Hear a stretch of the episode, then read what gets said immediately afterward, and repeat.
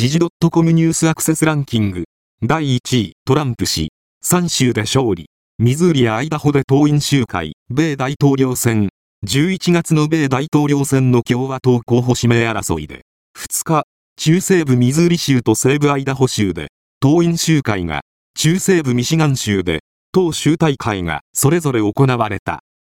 第2位、渡辺暁、追い上げを自己評価、W 杯複合、前半飛躍で30位と出遅れた渡辺暁は、後半距離で挽回して、17位でゴールした。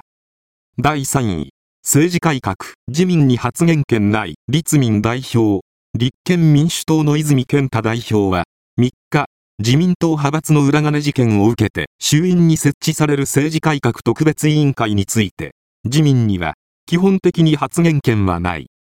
第4位、数万人更新、強制排除せず、ナワリヌイ氏葬儀で政権、目立つ若者参加、ロシア、極死したロシア反体制派指導者アレクセイ・ナワリヌイ氏の葬儀は、1日、モスクワ市南東部の墓地に向かう数万人の支持者の行進に発展した。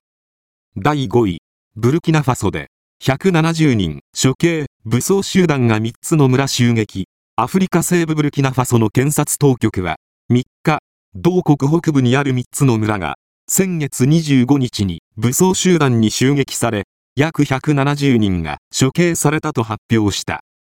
第6位、出生率。止まらぬ低下。消滅の危機も解決策見えず、韓国、韓国の2023年の合計特殊出生率が、暫定値で0.72と発表された。第7位、爆発物の製造情報規制見送り、10は、警察庁が罰則整備、所管省と足並み揃わず、政府が1日銃規制を強化する銃刀法改正案を閣議決定した。